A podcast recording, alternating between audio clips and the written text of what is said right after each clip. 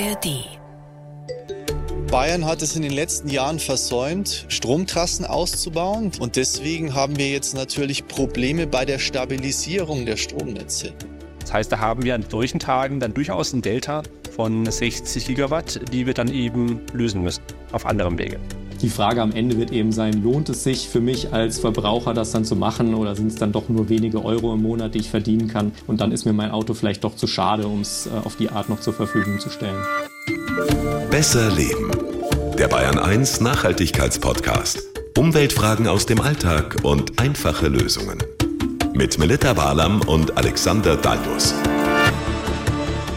Merkt ihr eigentlich, wie das bitzelt hier? Wir stehen hier bei Besser Leben heute sowas von unter Strom. Ich bin Melita Wahlam, hallo. Ja, nicht im Gleichstrom, gell? Nein, im Wechselstrom.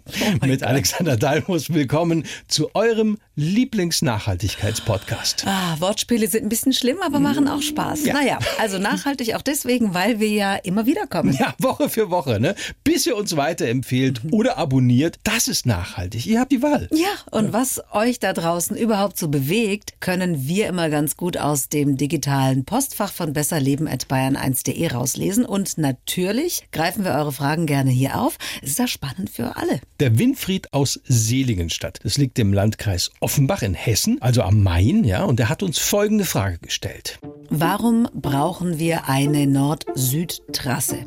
Also, ihr merkt, wir reden über Strom. Weiß nicht, vielleicht äh, liegt Seligenstadt auf der Route, das weiß ich nicht Ja, auswendig. tatsächlich ist das letztes Jahr auch passiert. Sehr spektakulär unter dem Main. Eine mehr als anderthalb Kilometer lange Trasse. Ist Teil der Fulda-Main-Leitung, wenn ich mich äh, recht entsinne, so fertig bis 2031. Aber die Trasse von Nord nach Süd ist ja viel länger. Ja, eigentlich sind es ja derzeit Trassen. Also der Südlink auf der einen Seite und dann gibt's ja noch den Südostlink. Genau, und das alles ist heftig, umstritten, immer wieder gerade in Bayern. Dabei, so habe ich das verstanden, brauchen ja ausgerechnet wir im Süden den Strom, meist Windstrom, aus dem Norden ganz besonders dringend. Ja, gerade Windkraft wird eben oder wurde vor allem auch im Norden Deutschlands ausgebaut und der erzeugte Strom, der soll eben künftig über ein neues, sehr effizientes Netz dann in den windärmeren Süden, also nach uns oder Baden-Württemberg transportiert werden. Ja, weil wir da in den Ballungszentren oder äh, da, wo die Schwerindustrie angesiedelt ist, mehr Strom benötigen, als bislang überhaupt fließen kann. Sagt die Bundesnetzagentur. Und das hat man eben lange, lange nicht vorangetrieben. Das sagt auch Stefan Bosch, der ist Experte für erneuerbare Energien an der Uni Augsburg. Bayern hat es in den letzten Jahren versäumt, Stromtrassen auszubauen, die es ermöglichen, den überschüssigen Windstrom, der im Norden anfällt, in den Süden zu transportieren, in den Industriezentren zu nutzen im Süden. Und deswegen haben wir jetzt natürlich Probleme bei der Stabilisierung der Stromnetze. Auf diese speziellen Probleme kommen wir nachher noch zu sprechen. Zuerst aber noch zu Winfrieds Frage. Diese neuen Trassen, die sollen ja eine effiziente und stabile Stromversorgung gewährleisten, weil eben die aktuellen Netze nicht leistungsfähig genug sind. Soweit richtig zusammengefasst. Absolut. Also eben auch, um die wachsende Nachfrage zu decken. Und das Gute an dieser Folge ist, wir bleiben gleich beim Thema. Stichwort Stromnetze, Ausbau erneuerbarer Energien und Kapazität unserer Stromnetze. Wie gut sind dann eigentlich unsere Batteriespeicher ausgebaut? Weil die sollen ja künftig für die Stabilität der Stromnetze sorgen. Wie können da die Übertragungskapazitäten der Stromnetze überhaupt erhöht werden? Ja, was ist mit diesen Großspeichern? Können die tatsächlich so große Mengen überschüssiger erneuerbarer Energie speichern? Und dann zu einem späteren Zeitpunkt, wenn wir es dann brauchen, bedarfsgerecht, also ins Netz wieder einspeisen. Das braucht's natürlich ja auch zu einer effizienten Nutzung von grüner Energie. Das alles klären wir. Mhm. Von wegen lange Leitung und so. Nicht mit uns. So viel zum Thema Wir Wortspiele legen jetzt wieder. einfach mal den Schalter um. Oh, und legen los. Die Faktenlage. Eins lässt sich über diesen Sommer 2023 auf jeden Fall sagen. Das war Sonne satt, meine Lieben. Und da haben vor allem bei uns im Süden die Solaranlagenbesitzer profitiert. Also vergleichsweise ideale Wetterbedingungen laut E.ON, das ist Deutschlands größter Energieversorger derzeit, hat eine durchschnittliche Solardachanlage auf einem Einfamilienhaus im Freistaat von Anfang Juli bis Ende September Also in drei Monaten. fast 3000 Kilowattstunden Strom erzeugt. Also das oh. ist äh, deutschlandweit natürlich Spitzenwert. Im Norden weht der Wind stärker, aber dafür gibt es halt weniger Sonnentage. Exakt, mhm. also laut deutschem Wetterdienst. So eine vergleichbare PV-Anlage in Hamburg liegt im Ranking am Ende, erzeugt tatsächlich mehr als 500 Kilowattstunden weniger Strom mit so einer Anlage. Oh, das ist ein großer Unterschied. Mhm. Was für eine PV-Anlage ist da hergenommen worden? Also bei den Berechnungen hat E.ON eine Anlage mit 23 Solarmodulen angenommen und nach Süden war das Ganze ausgerichtet und auf einer Dachfläche von so mehr als ja, 40 Quadratmetern. Also sagen wir mal schon noch günstige Voraussetzungen. Ja, aber wirklichkeitsnah. Sagt E.ON, also 8 Kilowatt Peak Leistung kostet samt passendem Batteriespeicher so zwischen 18 und 22.000 Euro. Was spart man da an Stromkosten? Selbst wenn man jetzt mal einen vergleichsweise günstigen Standardtarif annimmt von 34 Cent, das ist ja nicht, was in der Grundversorgung oftmals gezahlt werden muss, also selbst mit einem günstigen Tarif von 34 Cent je Kilowattstunde immerhin noch gut mehr als 1100 Euro. Heidewitzka, und mhm. wir reden ja hier nur über drei Monate Sonnenertrag. Mhm. Der Rest kann ins Netz. Wie so viel dieser überschüssigen Sonnenenergie. Und da sind wir eben dann beim Punkt, beim Thema, wie super wäre es doch, wenn wir die Energie aus diesen Erneuerbaren. Also egal, ob jetzt Photovoltaik vom eigenen Hausdach oder von Offshore-Windparks im Norden. Wenn wir diese Energie speichern könnten, ja, also aufheben, ne? Für bessere Zeiten. Ja. ja. Also Ziel ist mal grundsätzlich, dass eben solche Batteriespeicher in Zukunft die Aufgaben von Gaskraftwerken übernehmen, die wir ja auch wieder ans Netz genommen mhm. haben. Wenn es mal eng wird, also wenn mhm. viel Strom verbraucht wird in Spitzenzeiten. Ja, oder wenn wenig Wind oder Strom erzeugt wird in der sogenannten Dunkelflaute. Wann ist die nochmal? Ich nehme an im Winter, Januar, Februar? Ja, um den Dreh, also zwei Wochen so in der Regel, wobei das jetzt nicht exakt so stimmen muss. Also Anfang diesen Jahres zum Beispiel gab es so gut wie keine Dunkelflaute. Wie ist denn das eigentlich? Geht da gar nichts mehr? Also kann man da auch mal null Kilowattstunden Strom erzeugen? Aus Erneuerbaren, also nicht ganz, sagt Patrick Jochem, der ist vom Institut für vernetzte Energiesysteme des Deutschen Luft- und Raumfahrtzentrums in Stuttgart diese Häufigkeit, die wir bisher beobachtet haben, dass wir so ja, ein, zwei Dunkelflauten im Laufe des Winters haben, auch von 14 Tagen Dauer, dass die sich auch ändern könnten durch den Klimawandel. Offshore sehen wir diese Dunkelflauten ja durchaus ein Stück weit seltener und daher fallen sie in der Regel auch nicht ganz runter. Aber gerade wenn wir eben große Kapazitäten der Zukunft an Windkraftanlagen haben werden von mehreren Gigawatt, also mehr als die Maximalleistung sogar in Deutschland. Das heißt, da haben wir an solchen Tagen dann durchaus ein Delta von 60 Gigawatt, die wir dann eben lösen müssen auf anderem Wege. Und da bräuchten wir dann eben solche Batteriespeicher. Netzbooster. Hört sich super an. Viel besser als Batteriespeicher. Netzbooster. Wow. Ja, wird da dazu genutzt, Nutzengpässe auszugleichen, wenn eben dann mal Gaskraftwerke in Zukunft runtergefahren werden sollen. Also zusätzlich können die Speicher auch Strom abgeben, um die Versorgungslücken, ja, sagen wir mal, an windarmen Tagen oder eben bei geringer Produktion von regionalen Photovoltaik- oder Windkraftanlagen dann zu überbrücken. Ne? Und wenn ich das richtig verstanden habe, dann sollen diese Großspeicher auch die Kapazitäten der Stromnetze optimieren. Ja, richtig. Also eine effiziente Nutzung von grüner Energie würde dann durch die Speicherung und später dann so diese bedarfsgerechte Einspeisung von überschüssiger erneuerbarer Energie erreicht werden. Und warum das derzeit schon so nötig ist, darüber sprechen wir jetzt. Das Problem.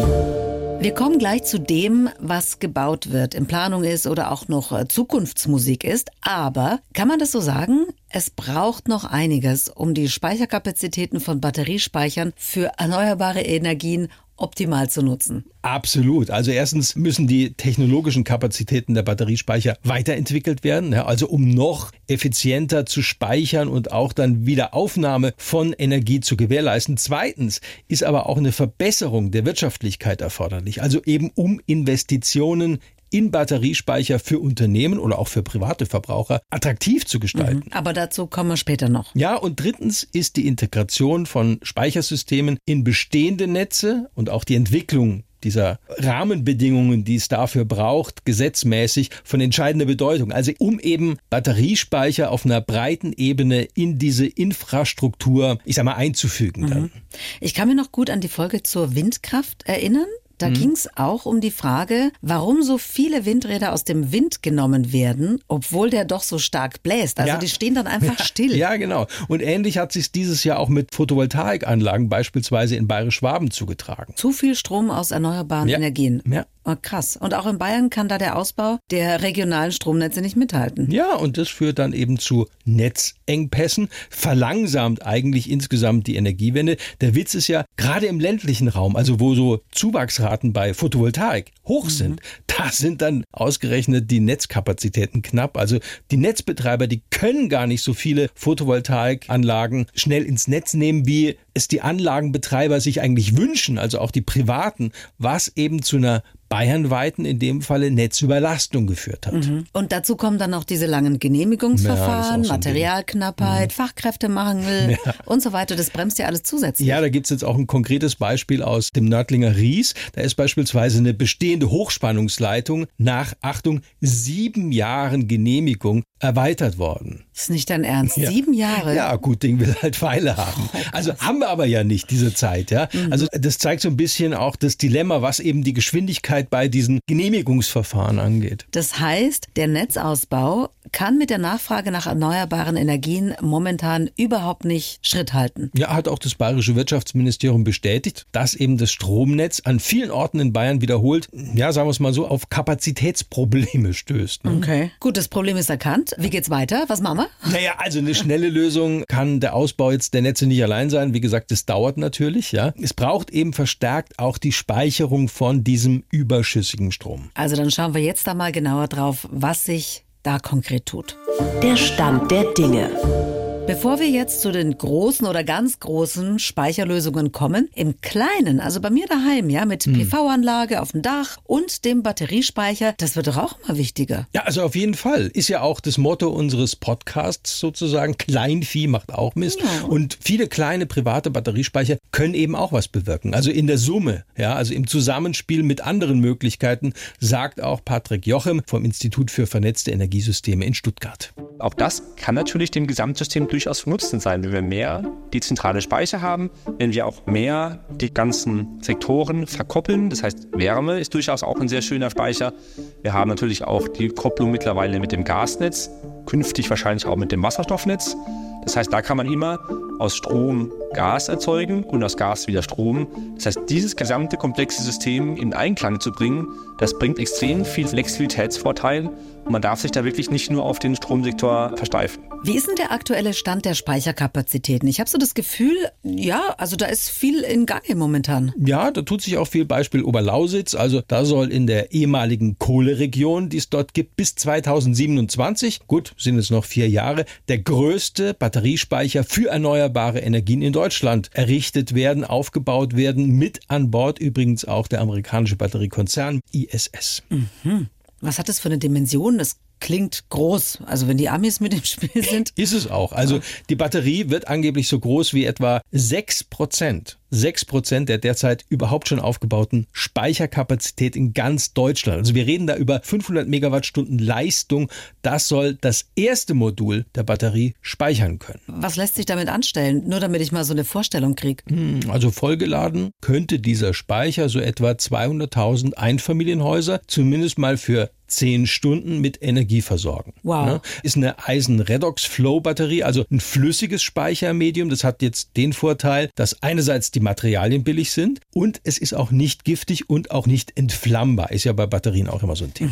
Das klingt irgendwie äh, cool. Also das Teil steht dann in vier Jahren auf dem Gelände des Boxberg Kohlekraftwerks in der Oberlausitz in einem großen Energiepark. Der eben dann bis zu 14 Gigawatt Strom erzeugt, also Leistung hat, aus Wind, Photovoltaik und auch grünem Wasserstoff übrigens. Das ist so viel wie ja, mehrere Atom- und Kohlekraftwerke zusammen. Wow. Und da braucht's dann auch Speicherkapazitäten. Ja, und eben auch einen sinnvollen Standort, sagt Bruno Burger vom Fraunhofer Institut.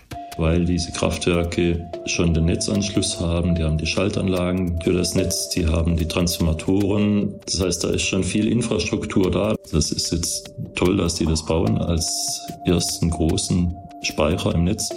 Aber wir haben ganz viele Kraftwerke, die wir abschalten und damit haben wir ganz viele mögliche Standorte für weitere Speicher. Und am Ende können eben angeblich, also sogar zwei bis drei Millionen Haushalte, zumindest mal über eine gewisse Zeit dann mit Strom aus diesem riesigen Batteriespeicher versorgt werden. Du siehst mich schwer beeindruckt. Mhm. Gibt es auch noch andere Beispiele? Ja, in Schneidenbach im Landkreis Amberg-Sulzbach zum Beispiel, da ist erst im April diesen Jahres eine neue Solaranlage auf einer Freifläche eingeweiht worden. Soweit nichts Besonderes. Die Besonderheit ist die Hybridfunktion dieser Anlage mit eben einem Batteriespeicher. Also der Batteriespeicher kann dann den erzeugten Solarstrom bis zu zwei Stunden vorhalten, bevor er dann eben ins Netz eingespeist wird. Mhm. Und in Meitingen, also im Landkreis Augsburg, habe ich gelesen, mhm. da ist doch auch so ein großer Batteriespeicher in Betrieb genommen ja, worden. Der hat auch eine Leistung von über sieben Megawatt zur Stromspeicherung. Also da sind die Lechwerke und das Bayernwerk gemeinsam an diesem Projekt beteiligt. Und weil er übrigens auch bei solchen Batteriespeichern, also Akkus, ja die Nutzungsdauer auch immer eine Rolle spielt,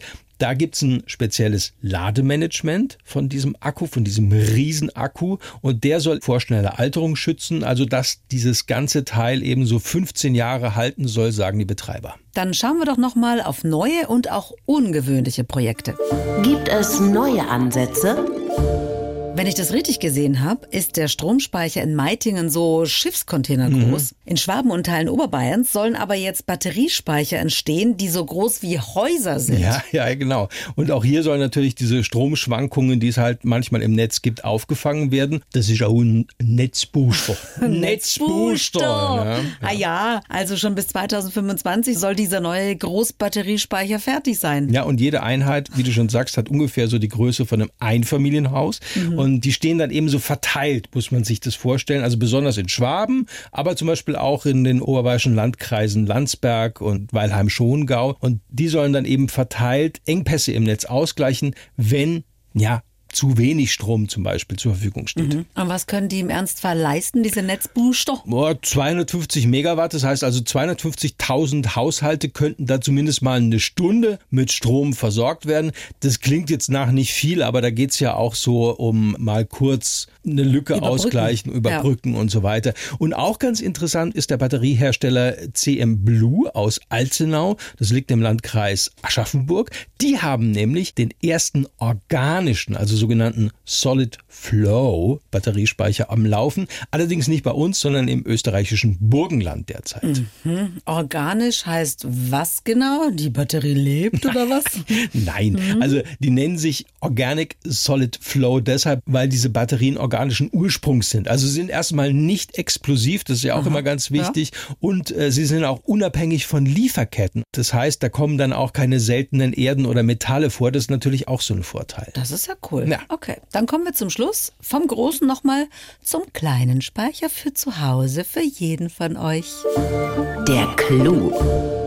Über die ganz großen Batteriespeicher und die kleinen privaten Energiespeicher in den privaten Haushalten haben wir uns schon unterhalten. Mhm. Was noch fehlt, aber natürlich immer interessanter werden dürfte, E-Auto-Batterien als Stromspeicher oder? Ja, einfach schon deshalb, weil ja E-Autos wie die Verbrenner auch die meiste Zeit eigentlich rumstehen. Ja, ne? und zwar ungenutzt. Ja, mhm. und da kam man auch schon sehr früh auf die Idee, da draus oder damit was zu machen. In Japan und Südkorea, da ist diese Idee schon umgesetzt worden, also weit großflächiger als bei uns, die Autobatterie als Stromspeicher zu verwenden und bei Bedarf eben dann, wenn man es braucht, die Energie wieder ins Haus zum Beispiel oder ins Stromnetz dann auch tatsächlich einzuspeisen. Und dafür braucht es dann sogenanntes bidirektionales Laden, ein Ladesystem beim E-Auto. Also bidirektional bedeutet, dass der Strom in beide Richtungen zwischen Auto und Haus fließen kann. Genau, so hin und her. Mhm. Und Gleichstrom muss dann eben wieder zu Wechselstrom werden und umgekehrt. Da ist auch zuletzt bei den Autobauern in den letzten Jahren viel passiert, muss mhm. man sagen.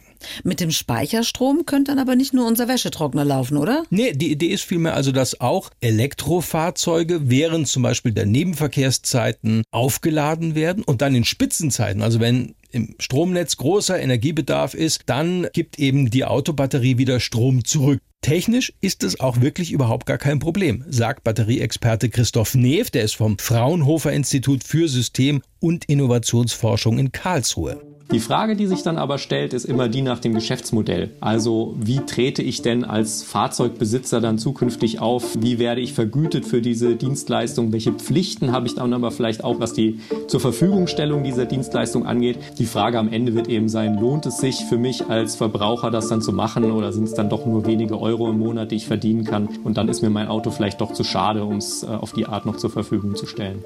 Wäre das in der Masse denn tatsächlich zukunftstauglich? Naja, es gibt schon Beispiele. Es sind meist bislang noch Projekte. Der bayerische Autobauer BMW zum Beispiel, der unterhält derzeit eine Batteriefarm im Werk in Leipzig. Also dort sind dann hunderte alte i3-Batterien verbaut für die Zweitnutzung. Und es gibt auch neue, die dann, ja, wie soll ich sagen, durch B- und Entladen sozusagen frisch gehalten werden. Mhm. Das ist das eine. In Bayern, in, in Wendelstein bei Nürnberg, da läuft seit 2019 die erste bayerische Anlage. Dort wird auch Sonnenenergie in Altbatterien von E-Autos von Audi in dem Falle gespeichert. Aber muss man auch zugeben, bislang eher bescheiden, so mit einem Megawatt Leistung. Der Bedarf wäre aber um zigfaches höher. Also genau. klingt jetzt. Ja, und dann kommt auch die sogenannte Vehicle-to-Grid Technologie ins Spiel. Wir kürzen es ab und sagen V2G. Ja, ja? gerne. Aber äh, bei diesem Konzept ist es so, da wird das Elektrofahrzeug in das Stromnetz integriert sozusagen, also um die Energieversorgung eben dann flexibler und auch nachhaltiger zu gestalten. Also das Grundprinzip habe ich richtig verstanden. Das beruht mhm. darauf, dass die Batterien von E-Fahrzeugen wenn ja. sie nicht aktiv genutzt werden, zum Beispiel während sie parken, ja. auch als Speicher für die Energieversorgung dienen können. Genau, also Energie einfach flexibel speichern und bei Bedarf wieder ins Netz einspeisen, nennt sich dann Schwarmspeicher. Also es kann im Idealfall wirklich dazu beitragen, eben Schwankungen zu bestimmten Tageszeiten in der Stromversorgung auszugleichen. Technik der Zukunft, mhm. der nahen Zukunft. Ja, mhm. solche und auch andere nachhaltige Themen, die findet ihr übrigens auch in der ARD Audio Audiothek. Da findet ihr auch uns, Besser Leben, mhm. mit allen mehr als 100 Folgen. Ach, waren ja. wir fleißig. Mhm. Oder schreibt uns doch gerne direkt an besserleben.bayern1.de. Unser digitales Postfach hat rund um die Uhr für euch geöffnet. Ja, und in der nächsten Folge, da reden wir übrigens übers Schlafen. Das nachhaltige Schlafen. Nicht schnarchen, schlafen. Achso, Entschuldigung. Und wir sprechen natürlich über richtige Matratzen, ob Schaumstoff, Latex oder Federkern eigentlich am ökologischsten sind. Über Bettwäsche, Kissen und Bettdecken und. Ja, mit was die auch am besten gefüllt sind. Ja, ne? und wie wir den Alexander vom Schnarchen abhalten. Nein, und wir sind erfüllt, wenn wir uns nächste Woche wieder hören. Bis dann, passt auf euch auf. Die Bayern 1 Premium Podcasts. Zu jeder Zeit, an jedem Ort. In der ARD Audiothek und auf bayern1.de. Bayern 1 gehört ins Leben.